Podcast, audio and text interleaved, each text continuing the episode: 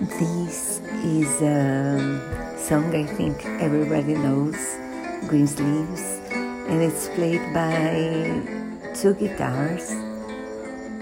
Um, the man is uh, the husband of a good friend of mine, and I guess he's, he's the boy is his uh, student.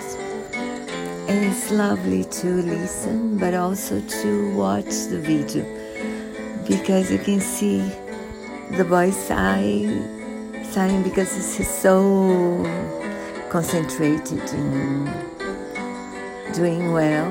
And it's a lovely song, and the playing is lovely as well. Please watch.